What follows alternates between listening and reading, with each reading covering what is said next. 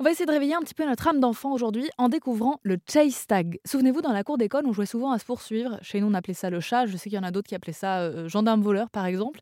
Eh bien, sachez que c'est un sport officiel avec des règles très précises et on y joue notamment en Seine-et-Marne depuis peu, où une salle Blast vient d'ouvrir. Et pour l'occasion, j'ai rencontré Alexia, qui est la directrice de développement chez Blast. Blast, c'est euh, une salle de sport axé autour de l'art du déplacement. Euh, et donc, il y a des modules de parcours, en effet. Il y a aussi des modules euh, de Ninja Warrior, donc inspirés de l'émission qu'on a sur TF1.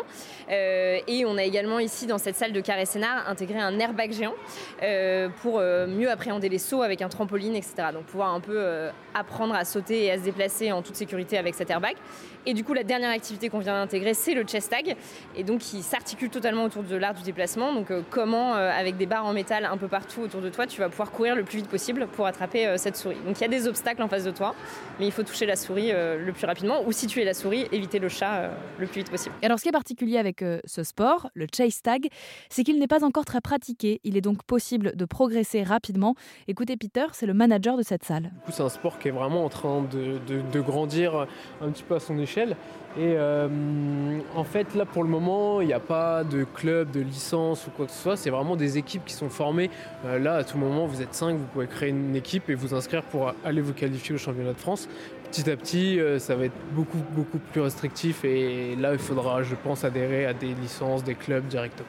Donc on va se développer aussi, on va essayer de, faire parler de ce sport. Du coup, Peter organise euh, vendredi là, euh, une sélection euh, pour créer notre équipe de chess tag en vue des championnats de France et championnats du monde. donc voilà, Je suis désolée d'annoncer que ce sera passé au moment de la diffusion de ce reportage. mais on suivra d'ailleurs. on aura sûrement déjà une équipe, mais vous pourrez venir la voir. Donc en effet, il y aura cette équipe-là qui va être une équipe qui va avoir une obligation finalement de venir s'entraîner régulièrement pour, pour être les plus forts et les plus compétents possibles pour aller affronter euh, d'autres équipes au championnat de France.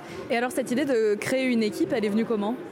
En fait, euh, chaque euh, salle ayant cette structure avait une équipe officielle et effectivement là on s'est dit l'ouverture c'était il n'y a pas très très longtemps donc on prenait juste le temps d'ouvrir et une fois qu'on pouvait être un petit peu plus en route bah, on allait plus se pencher sur l'effet de Chestag et créer notre équipe pour pouvoir faire championnat de France et pourquoi pas championnat du monde juste après. J'imagine que l'idée de se dire aussi que c'est un sport qui n'est pas si développé que ça au niveau de la compétition, bah on peut dire que tout est possible et que si on s'y met dès maintenant, on peut atteindre un niveau très haut rapidement. Voilà, exactement. Surtout, on a des très bons exemples en France avec les équipes qui se sont créées il y a un an, deux ans, trois ans et qui font des énormes performances à l'échelle mondiale.